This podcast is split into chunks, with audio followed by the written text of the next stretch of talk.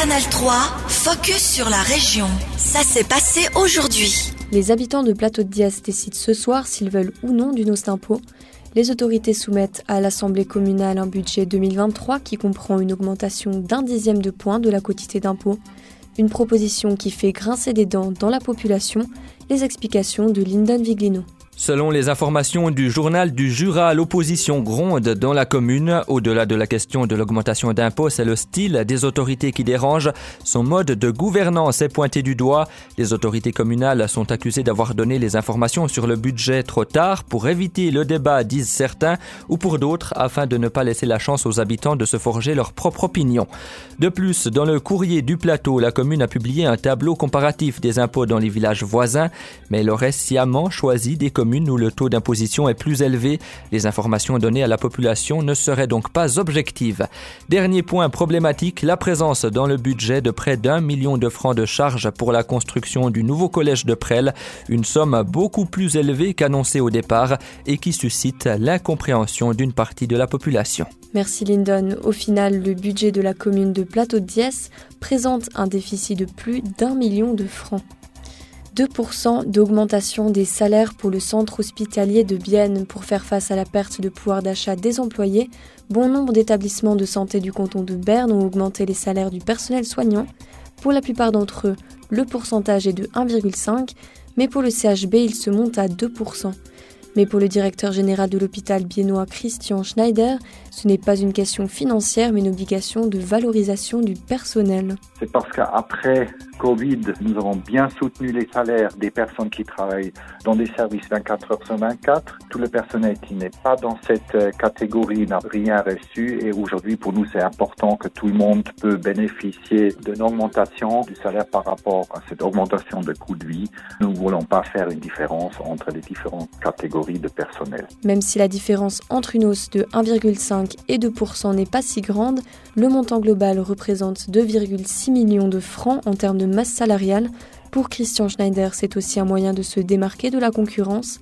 On l'écoute. La situation de marché de travail est différente par rapport au marché de travail à, par exemple, euh, Interlaken. Nous avons euh, une autre concurrence aussi avec euh, les groupes privés, si des hôpitaux publics bien soutenus et subventionnés par leur propre canton. On regarde à Neuchâtel ou à Soleure vous avez des salaires qui sont plus hauts et nous, on devrait se démarquer par rapport à notre région, à notre euh, marché de travail. Et puis finalement, ça, ça nous pousse naturellement de, s'adapter à ce qui était payé euh, chez les hôpitaux dans nos voisinages. Autre mesure qui devrait revaloriser les salaires dans les hôpitaux du pays, la mise en œuvre de l'initiative sur les soins infirmiers. Dans ce domaine, le CHB estime être peu touché car ses salaires sont déjà supérieurs à la moyenne suisse. Le canton de Berne veut améliorer l'accompagnement spirituel dans les hôpitaux, les prisons et les centres d'asile. Le gouvernement biennois veut éliminer l'inégalité de traitement entre les églises nationales et les autres religions. Les services d'aumônerie représentent en effet principalement les églises chrétiennes. Ils servent par exemple pour l'accompagnement en fin de vie, pour l'interprétation des textes religieux ou pour la récitation de prières. Mais les autres communautés religieuses comme l'islam, le judaïsme ou le bouddhisme ne trouvent pas forcément d'interlocuteurs et sont donc la plupart du temps privés de ces prestations. Ainsi, les autorités bernoises entendent respecter une plus grande diversité religieuse, comme l'indique David Leutwiller, délégué aux affaires ecclésiastiques et religieuses. Dans l'idéal, les patients bénéficient d'un accompagnement spirituel qui correspond à leurs souhaits. Par exemple, si un patient hindou est en train de mourir et qu'il ne parle que le tamoul et qu'il souhaite s'entretenir avec un prêtre, il est important qu'il soit pris en charge le plus rapidement possible par une personne appropriée. Et cette personne doit connaître ses idées religieuses, euh, être bien formée en matière d'aumônerie et pouvoir prendre son temps à court terme. Dans le canton de Berne, 12% de la population suit une religion qui n'est pas reconnue par le droit public. Les autorités bernoises lancent désormais une évaluation pour mieux tenir compte de la diversité religieuse. Le Like Live 2023 est sur les rails. Les organisateurs du festival biennois lancent officiellement la prévente aujourd'hui. L'événement se tiendra du 28 juillet au 5 août à l'Expo Park de Nido et une partie de la programmation a été révélée. 17 noms sur les 36 artistes attendus sont désormais connus. Parmi eux, une tête d'affiche francophone, Gims et son frère Dajou, Lucas Hall, co-organisateur du Lake Live, nous dévoile les coulisses de leur arrivée au bord du lac de Bienne. Bon, on a, entendu que Gims et Dachu, ils planifiaient une, tournée ensemble. Euh, c'est une histoire familiale, un petit peu. Et puis là, on s'est dit, ça peut jouer très bien ici à Bienne parce que Gims est aussi très aimé par les Suisses allemands et c'est vraiment une, tête d'affiche qui, qui fait sens pour notre festival, qui a une, une, show incroyable en live. Et puis on voulait absolument avoir et puis on a réussi de l'avoir même si c'est un petit peu last minute hier soir, euh, mais on est vraiment très content de l'avoir ici à Bienne. Côté local, on retrouvera les artistes Fanny de Poule, Dana ou encore Native. Le prix des billets reste lui inchangé par rapport à l'édition précédente. Quel est l'avenir du tennis suisse après la retraite de Roger Federer?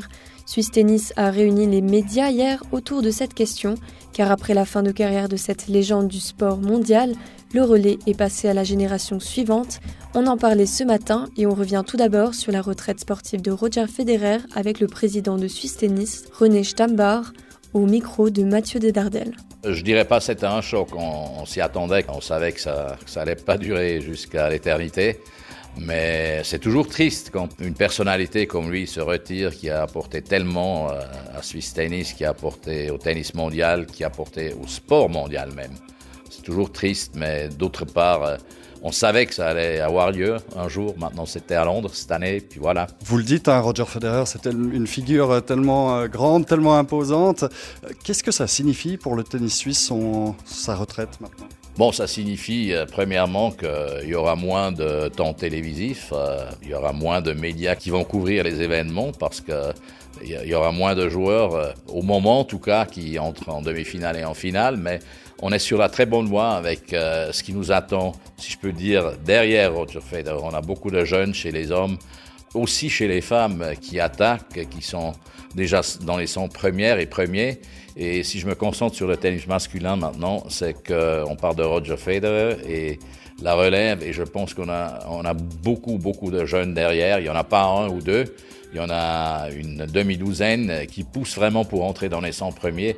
Et je ne serais pas étonné si l'année prochaine, on dispose de 6 joueurs dans les 100 premiers. C'était René Stambar, président de Suisse Tennis. Retrouvez notre interview complète sur ajour.ch. Canal 3, focus sur la région. Aussi disponible en podcast sur Spotify et Apple Podcast.